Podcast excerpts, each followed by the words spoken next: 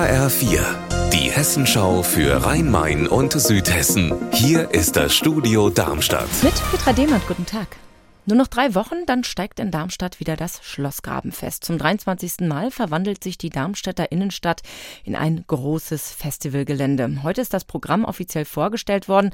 Mike Markloff, wird man wie letztes Jahr auch wieder nur mit Eintrittskarte reinkommen? Ja, das wird so sein, denn Veranstalter Timo Gutfried hat vorhin gesagt, die Kosten sind gestiegen.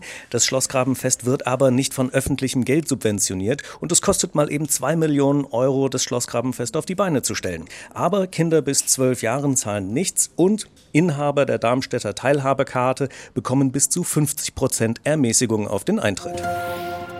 Frankfurt feiert in diesem Jahr die Geburtsstunde der Demokratie in Deutschland, das 175. Jubiläum der ersten deutschen Nationalversammlung in der Paulskirche.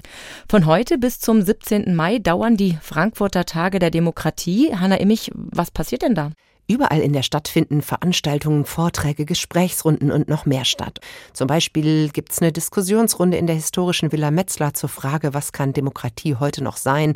Das Historische Museum bietet in seinem Stadtlabor Familienführungen zu Kinderrechten an oder die Volksbühne spielt ein Theaterstück zur Revolution von 1848-49. Im Herbst letzten Jahres hatte eine Familie mit zwei Kindern vorgegeben, ein Haus in Groß-Gerau kaufen zu wollen, war vorzeitig eingezogen, ohne allerdings jemals Geld zu überweisen. Jetzt hat die Familie wieder zugeschlagen in Trebur. Diesmal sind sie als Mieter in eine Ferienwohnung eingezogen und haben nach zwei Tagen nicht weitergezahlt. Julian Möhring, wie ist die Geschichte denn diesmal ausgegangen? Ja, der Vermieter hat die Familie nach zwei Wochen voller Vertröstungen und Ausreden mit Hilfe der Polizei auf die Straße gesetzt. Das Amtsgericht Gosgerau hat darauf aber entschieden, dass die Familie wieder rein darf. Allerdings ohne den Vermieter anzuhören und offensichtlich waren auch die vorgelegten Papiere gefälscht. Der Vermieter hat jetzt Widerspruch gegen den Beschluss eingelegt und versteht auch nicht, dass das von ihm informierte Jugendamt nicht reagiert hat. Die Familie ist einschlägig bekannt und kommt mit der Betrügermasche offensichtlich immer wieder durch. Unser Wetter in Rhein-Main und Südhessen.